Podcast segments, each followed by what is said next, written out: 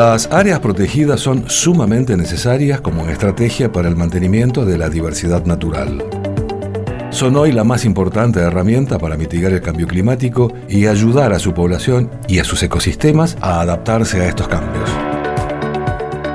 Al sur del Golfo San Jorge, en terrenos de la estancia La Madrugada, se encuentra el cañadón del Duraznillo, se trata de un área que limita con la Reserva Provincial Monte Loaiza. Monte Loaiza es una larga franja costera que de este modo queda rodeada en parte por el mar y en parte por este cañadón que debe su nombre al duraznillo o coliguay, una mata característica de la zona con un fruto que a grandes rasgos semeja a un pequeño durazno.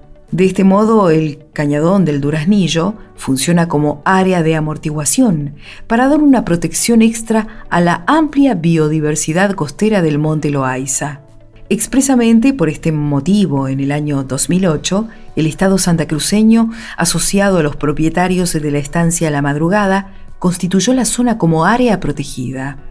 En el cañadón del Duraznillo se desarrolla la flora y la fauna típica de la estepa del norte santacruceño, con especies vegetales como la malaspina, el quilembay o la jarilla patagónica, y animales como el guanaco, zorrinos, zorros, martinetas y agachonas, además de varias aves pequeñas como la loica o pecho colorado. El área, además, es un rico yacimiento arqueológico que da cuenta del uso milenario de sus recursos por parte de los primeros habitantes humanos de la zona.